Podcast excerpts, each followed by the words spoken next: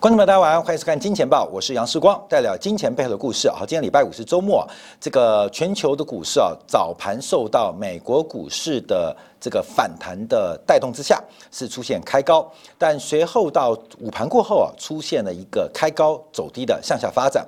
市场上的关注啊，就是在下周，在下周啊，这个美国国会会不会有新的一波刺激方案？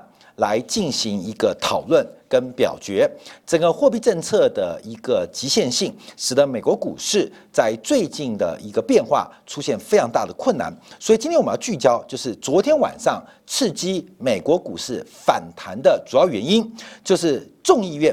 众议院这个民主党的议员准备提出新一轮的刺激方案，总规模大概是二点二兆到二点四兆美金。那这个第二轮的刺激方案啊，一直非常的这个呃矛盾呢，因为本来是从参议院先做观察，这个参议院啊，这个由共和党占多数，本来是要准备提出一个约一兆美金的救助方案，那民主党认为一兆不够，甚至民主党最早的版本。规模高达三兆美元，但参议院的表决是非常非常的一个曲折啊，所以使得这一次的这个刺激方案换作由众议院来做发动。那众议院是由民主党占多数，所以第一轮的刺激方案规模就比较偏向民主党的一个这个政治的倾向，规模就很大。大概有二点二兆到二点四兆，那预计最快会在下周进行投票。那《华尔街日报》就分析啊，因为民主党提出的这个支出方案啊，比原先五月份提出的三点五兆，因为要考量到在野党共和党在众议院的席次，所进行了微幅的缩减，从三点五兆打了六折。可是这个数字仍然是共和党它的极限。最多一点三兆的一个这个呃压力啊，所以有没有机会在众议院通过？而众议院通过之后，在白宫跟参议院又有什么样的一个谈判僵局会发展？就要持续做关注。所以今天我们特别提到，这个美联储啊不断印钞，美联储就像是军火库一样，不断的提供武器。可目前整个市场上流动性泛滥。等一下，我们要看一下 FED 啊，在过去这几天的谈话，就是流动性泛滥，满街都是武器，可是需要有持刀人、执刀人，需要有士兵来操作这些流动性，操作这些武器。财政部手上就有兵，可是财政部的兵并不愿意拿起这些武器作战，彼此有彼此。在每一个这个行政部门自身的考量，所以财政部的兵跟美联储的气，这个形成一个极大的矛盾。再加上美国国会现在碰到两个问题，第一个是十一月三号美国的大选，除了总统大选之外，参众两院也有一席这个席席次啊要进行改选，所以这时候碰到一个非常政治敏感的时刻。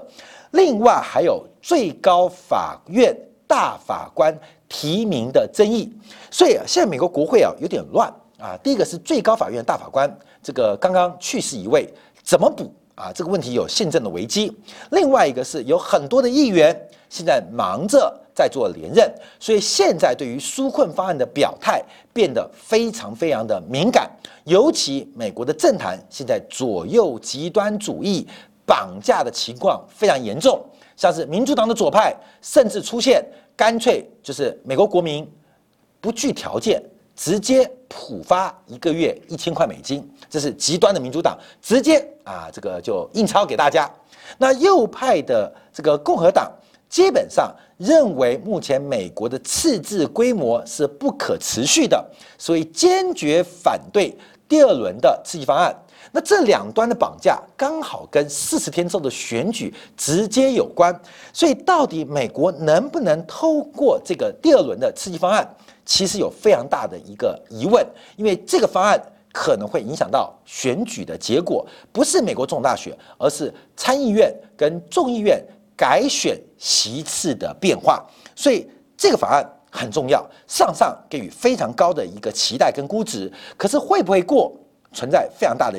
这个疑问，而过跟不过会直接影响未来半年美国经济发展的景况跟变化。好，我们看一下啊这个背景说明啊。目前啊，这个都是联邦的层级讨论的。美国五十个州里面，已经有三十九个州付不出钱来，已经有三十九个州付不出钱来。尤其是美国的政府的这个会计年度是到十月底为止，而到九月底为止。所以目前啊，美国有三十九个州基本上已经是破产中的状态。已经熬不到九月底了，哎，九月底就是一个会计年度终终了嘛。十月一号是美国这个政府新的一个会计年度，可事实上，美国已经有超过三分之二的州已经破产了，已经没有钱了付这些账单，所以大家等待的第一个是新的年度。新的预算的下拨，另外一个是旧的账单能不能拖延到新的年度来做给付？所以红色的州代表目前是没有足够的资金来进行政府、地方、州政府的支出。那黑色的代表目前仍然有一些余处啊，有些这个呃储蓄可以支付账单的。所以美国目前的问题很严重。将近八成的地方是没有钱能够付账单的。那州政府没钱，联邦能不能伸出援手？联邦说不行。美联储非常急，我满手都是钱，你就拿一点啊，联邦政府就拿一点去借给州政府。那财政部说不行啊，这违反了相关的联邦跟地方的法规，所以变成一个非常诡异的怪象。最前线、最接近人民的州政府没兵没武器，那财政部有兵但不想扛上武器，美联储有一堆的军火库，有一堆的子弹大炮啊，这个流动性，可是找不到兵啊，找不到兵，所以形成一个僵局，而这个僵局我们看到又受到全球新冠疫情二次爆发的到来。我们看到了法国也好，包括最新英国也好，包括了澳大利亚也好，目前都出现二次新冠疫情的爆发。所以第二次新冠疫情假如再爆发，会不会引发更严重的经济衰退跟萧条？尤其是第一线的州政府已经把子弹耗尽，所以第二波的疫情爆发，从州政府到联邦政府有没有能力来进行补贴？来进行救济，基本上是一个非常大的问号。所以在这时候啊，高盛证券啊开始出现下调。除了高盛之外，摩根大通也开始下调美国第四季的 GDP 发展。高盛比较凶啊，从原本百分之六的一个季增率啊，直接对半腰斩。认为美国第四季的经济反弹可能只有原先预估的一半。好，这跟我们今年报原先估计的一样，就大家指望的 V 型复苏或 V 型反弹是不可能出现的，因为它的本质跟新冠疫情没有直接关系，本质是从二零一九年已经结束的信贷跟商业周期本来就是个下滑阶段，只是新冠疫情的爆发加大了。加深了，这是下滑的一个幅度，所以高盛现在也面对现实，大幅的下修美国第四季的反弹。那摩根大通也下修了第四季的 GDP 预估，从原来的百分之三点五下修到百分之二点五，明年第一季二点五的增长预期下修到百分之二，态度比高盛更为悲观。美国最大的两家投资银行跟商业银行，目前对于美国的经济第四季跟明年上半年。开始趋于非常悲观的一个变化。好，后面我们就来讨论这个问题啊。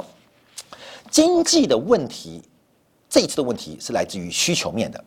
经济的问题是来自于需求面的。这个需求不足的问题是通货膨胀。不能出现的主要原因，那需求的问题是来自于分配的，因为分配不均的问题，使得需求不能出现。我们看到，等一下最后要跟大家报告，这个鲍威尔在昨天国会出现警告，假如财政部再不伸出援手，在未来半年当中，会有大量的房地产的贷款人会因为违约失去他的房子。这是昨天鲍威尔在国会讲的哦。但同一时间，美国公布昨天的新屋销售，新屋销售的数字创下了两千零六年以来的新高。这两个数字很背离哦。鲍威尔说，未来半年有大量有房贷的屋主可能会因为没有财政的刺激跟援助，将会违约而失去他的房屋。可是昨天美国告诉我们的新屋数据，跟过去这一周公布的成屋数据，我们看到美国房屋的销售创下了二零零六年以来的新高，甚至成屋的平均交易价。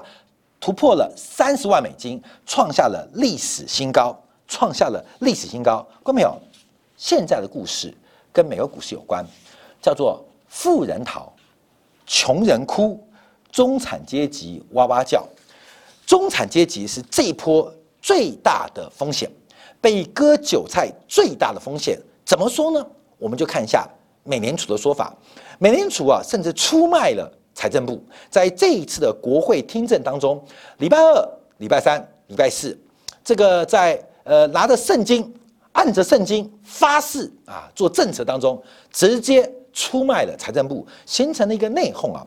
我们看到，在鲍威尔接受这个国会听证过程当中，已经有五位的美联储官员希望能够财政部推出刺激方案。为什么？因为印钞嘛。钞票印出来要有地方用嘛，所以武器生产出来要阿兵哥要士兵拿起来打仗嘛。可是财政部不愿意，财政部不愿意。好，后面我要跟大家报告了，这主要原因啊，对于货币当局，它需要的是通胀和信用；对于财政当局，它需要的是信用跟通胀。嗯，货币当局需要的是通胀。跟大家对于货币的信用、信用的相信支持，财政当局需要的是信用的支持，大家对于美国国债的信任跟通货膨胀，这话是一样，对不对？货币当局需要温和的通货膨胀，这个货币的积累才可能产生信用的保证。财政部它的信用基础。需要一个稳定的通货膨胀环境，所以先有鸡还是先有蛋，这就是美国货币当局美联储跟美国财政部的矛盾。财政部说要先有鸡，美联储说先有蛋，财政部坚持要先有鸡，美联储坚持先有蛋。啊，这两个吵起来了，所以我们看到这个货币当局跟财当局的一个矛盾，跟他们这个行政部门的一个这个中间的一些冲突啊，使得整个。整个美国的经济遭遇到极大的风险。我们先从货币的角度啊，从美联储货币当局的角度来观察啊，不管是克利夫兰的这个呃这个执行长啊，提到了这个本来是相对的一个呃这个鹰派啊，呃他提到需要非常宽松政策来支持复苏。另外，包括联总和副主席也提到了疫情的经济亏损恐怕变成长期的一个趋势。波士顿的分行说，复苏道路最困难的部分还没有到来。那芝加哥的美联储的分行主席说：“假如没有另外的财政刺激方案，美国经济复苏的时间可能会拖更长，甚至陷入彻底的衰退。”好，礼拜二，鲍威尔在国会的听证开始就出了一个说明啊。我们要知道，政府央行印钞必须要有地方使用。要有地方使用，也就是宽货币的过程当中，财政政策的配合变得非常重要。美国财政政策不是不配合，而是美国的赤字规模对于财政部跟国会预算办公室来讲，已经是完全不可负荷的，完全不可负荷的。所以，我们看到这个前几天我们提到这个节目当中提到这个呃，老百姓啊，观察的是存量，政府。关心的是增量，交易员关心的是流量。今天对于社会保险也好，对于政府的负债也好，有时候我们听到哇，美国的联邦政府的债务二十兆美金，这感觉是一个天文数字。老百姓关心，其实政府跟交易员不关心，老百姓只关心存量，不看不懂增量，更不理解流量。可政府。跟有钱人，他们只关心增量。后面你去问郭台铭，你去问今天出事的那个恒大，他们关心存量吗？其实他们不关心存量，他们只关心还能再借多少。所以对于政府跟企业家来讲，他们只关心还有多少增量可以使用。这不管做房地产的，还是做金融的，还是做实业的，他们只关心增量。政府如此。企业也如此，所以家庭部门他们关心的是存量，可是企业部门跟政府部门关心的是增量。对于交易员，对于银行来讲，只关心流量。后面你去做房屋贷款，你要买个房子做贷款，请问银行员会问你什么？最重要的条件就是你的收入证明。收入证明基本上是一个现金流的概念，所以你过去有多少负债？或过去有多少资产可能不重要，只要你信用无虞就可以。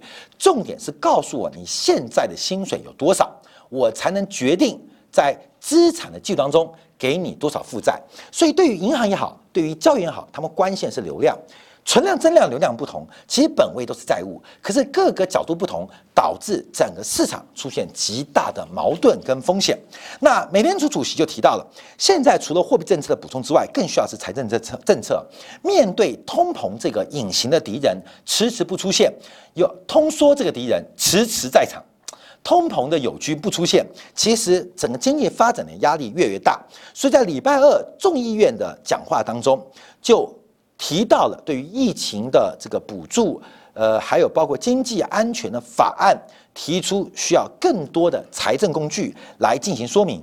同时啊，这个财政部长鲍威尔也提到，这个目前呢，这个联总会的处理原计划有一定的难度。为什么？是联总会能印钱，可是执行的时候遇到极大的困难。美联储的央行窗口基本上。这个 B to C 的可能性极低，联总会是 B，财政部是 B，B to B 只有财政部有窗口可以面对企业跟家户单位。美联储自始到终它的设计就是 B to P 的架构，它对的是政府，对的是商业银行，对的是货币市场，所以美联储没有 to C 的窗口。美联储一直做的是批发业务，它不会做零售。我们可以这样讲啊，这个比较大简单。而财政部的业务本来就是一个 C to B，你缴税就是 C to B，那政府开销就是 B to C 的过程。所以整个的商业流程对于上游，我们看到这个货币当局，美国的央行美联储，它必须要透过一个中介人。在能够影响到实体经济，而中间这个 B to B to C 的过程当中，一种是商业银行的杠杆意愿，那另外一种就是财政部赤字的倾向。那现在这个 B 啊，基本上受到极大的冲击，商业银行在净利差非常萎靡的情况之下，没有做杠杆意愿的可能啊，光明懂吗？因为利率很低嘛。利差很低，这种微薄的利差不足以涵盖违约的风险，你知道吗？我赚你千分之一的利息，可是我冒的是百分之一的违约风险，所以银行加杠杆，商业银行加杠杆的意愿非常低。那财政部面对的是一个长期的债务的存量，引发增量赤字的担忧，所以财政部在这个时候也不太愿意。扮演一个中继的角色，对于梅努钦来讲，你鲍威尔讲话很轻松，你印钞又不用还，可我财政部市场关注我，我印那么多债，那大家怀疑我的话，会影响我进一步的发展。所以目前啊，在过去几天，财政部跟美联储出现非常大的一个冲突。鲍威尔承认，美联储对于中小企业的这个 Main Street 的主接贷款机制乏人问津，主要原因。啊，有金额的限制，有风险的考量，最重要的是六千亿美元的 Main Street 主接贷款机制发不出去，发不出去，所以美国中小企业缺钱，美联储准备好了发不出去，前线缺炮、缺弹、缺粮，美联储制造好了炮，准备好了弹，也准备好了粮。可是中间的传递过程出现非常大的问题，中小企业快穷死，美联储快被自己印出来的钞票给淹死。主要的原因就是财政部的角色，保尔就认为是这样的角度啊。所以所以这个鲍威尔就说，财政部他必须要在这个新州薪酬保障计划当中做出更有效的一些应用跟使用。那梅努钦则是希望美联储啊，你不要老是找我麻烦，你直接放宽这个贷款的标准，你承担一点风险，这样事情不就简单了吗？可是美联储不能直接面对消费者跟企业界，你懂意思吗？关没有？你在台湾，你有看过中央银行的台北分行吗？呃台中分行吗？没有啊，它没有 to C 的管道。你去人行，你有在人民银行看到上海的淮海东路分行吗？呃，北京长安大街分行吗？没有啊。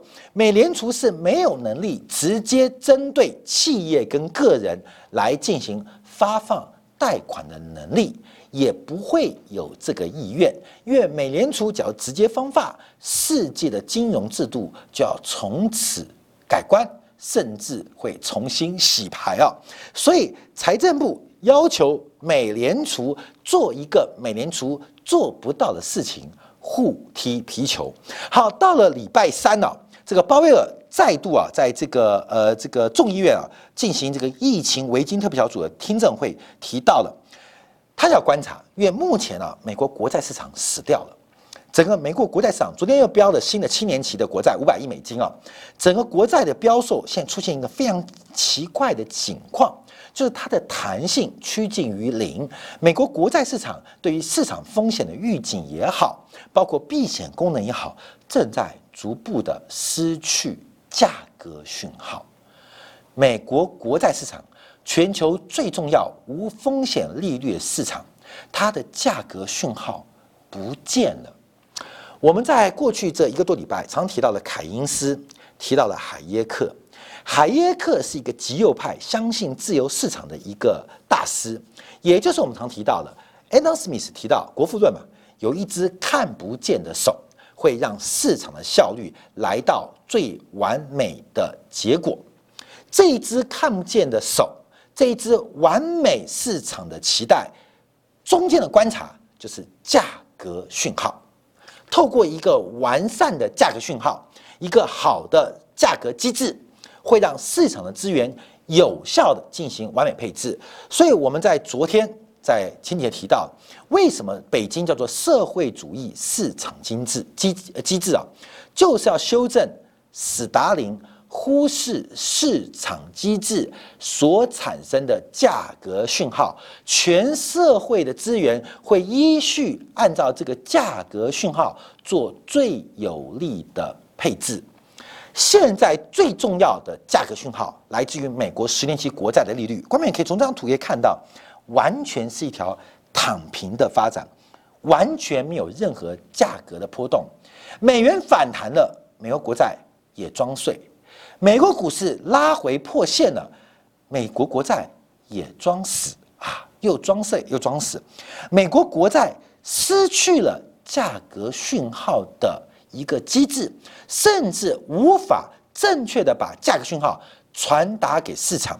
所以礼拜三啊，就是前天啊，鲍威尔就提到这个国债市场啊，在目前疫情危机的过程当中出现了一些变化，而这个价格的表现。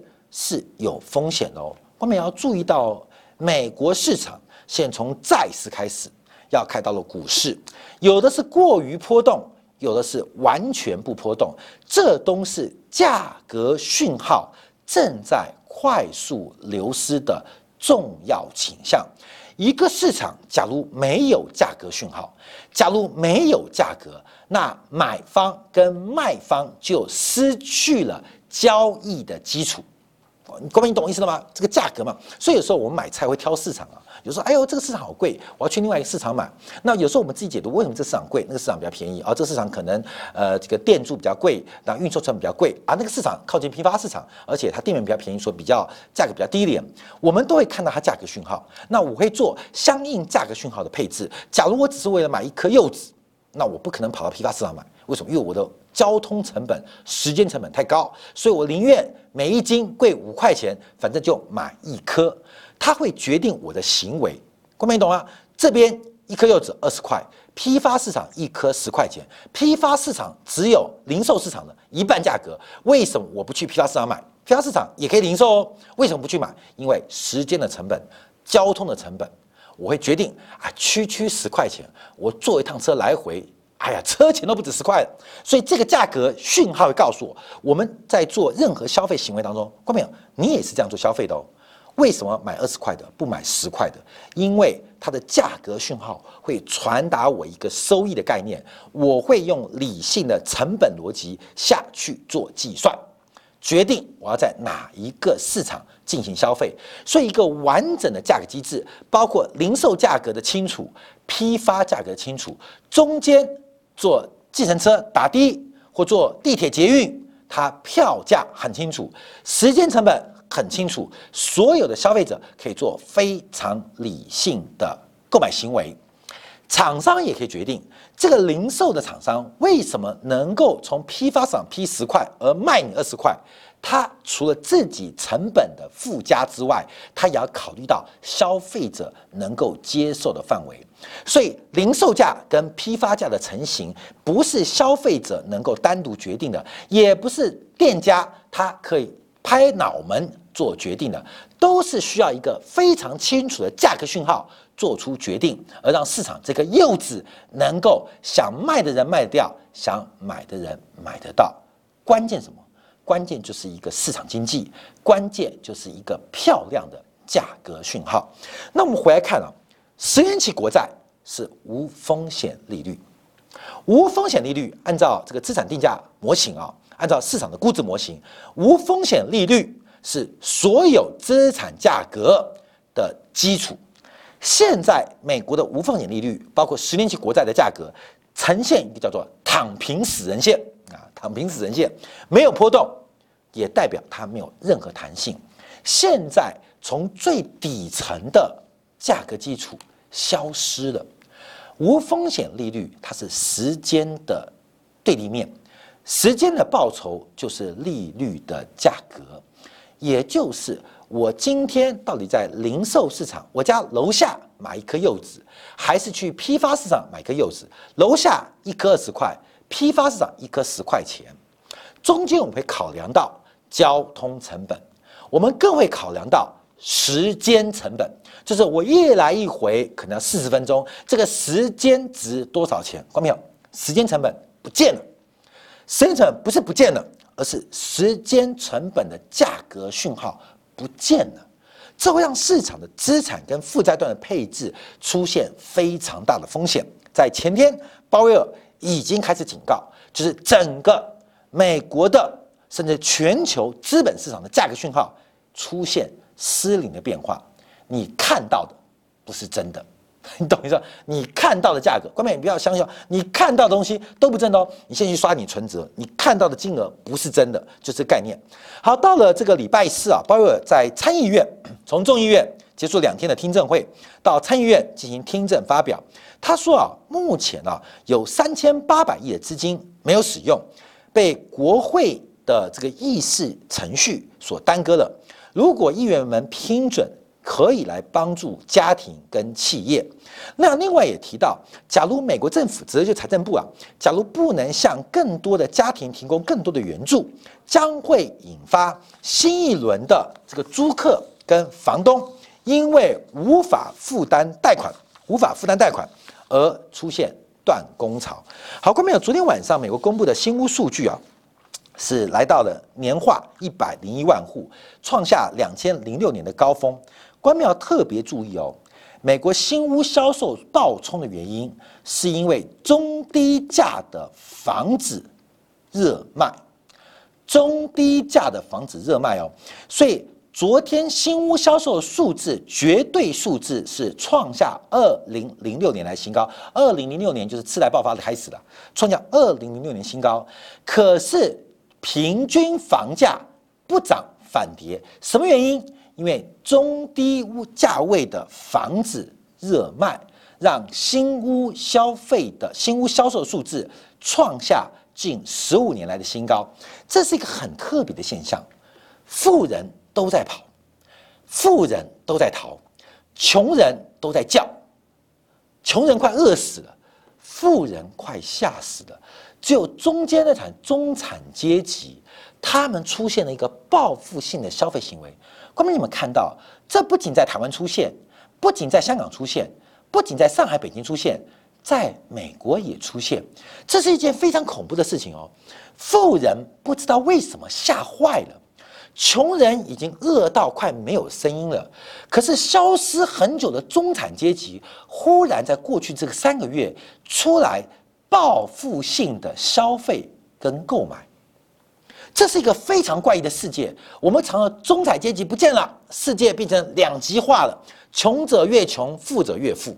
可是过去这个三个月，尤其从昨天跟过去一个礼拜，美国的成屋销售跟新屋销售竟然看到了，从台湾也好，从上海也好，都看到一个特别现象，就是我们以为的中产阶级不见得中产阶级，在过去这三个月，尤其从七月到八月到现在九月。出现了报复性的投资跟报复性的消费，发生什么变化？看没有？怎么了？你有没有觉得最近在台北，哇，这个塞车啊，从来没见过台北那么塞。现在这个台湾的旅游啊，台湾这个两房、三房、两房的房子卖到翻掉，这个都是秒杀啊。大陆这种小平数啊，或是这种一般的电商购物啊，中产阶级全出现了。过去十年消失的中产阶级，忽然它不是消失。它是躲起来了，那干嘛躲起来？怎么忽然在这过去两三个月消失，忽然出现了？看没有？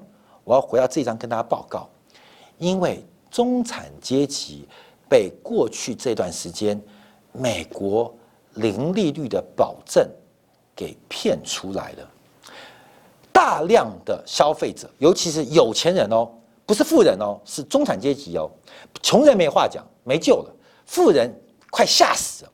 可是有一群自以为是的，每天在理财的，买东买西买东西，这边买下 ETF，那边搞下纯股数的人，这边买一个房地产避税的人，全出来的。为什么？他们受到美联储零利率的保证，保证到什么时候？保证到二零二三年。这个讯息很快速的传达到消失已久中产阶级的人耳中。影响他们的理性判断。既然全球利率会长期为零，未来升息的可能性是三年以后，那我不买房子，我的现金被通货膨胀吃掉怎么办？把中产阶级给引诱出来，公民懂意思吗？中产阶级被引诱出来了所以我们看美国股市的结构也好，散户出现了，发生什么事情？富人快吓坏了，面对现在经济的发展吓坏了，穷人已经叫破喉咙也没人救。可是竟然中产阶级从消费层面、从房地产的投资、从股市的参与程度，竟然异常热络。它不仅是本世纪最热络的时候，或许是过去三十年来最最热情的时候。关淼，这个风险要来了，风险啊！为什么？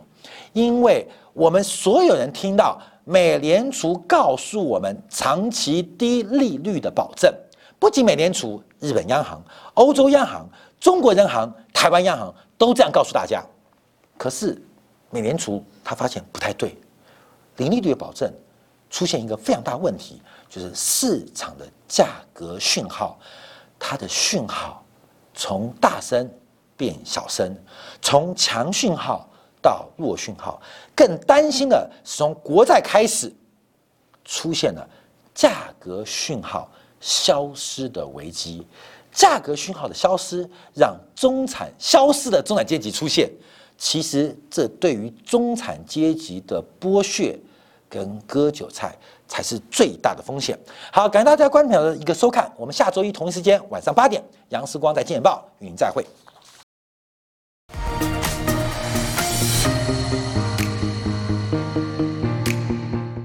假如喜欢以上影片，记得订阅、点赞、开铃铛，已经关注我哦。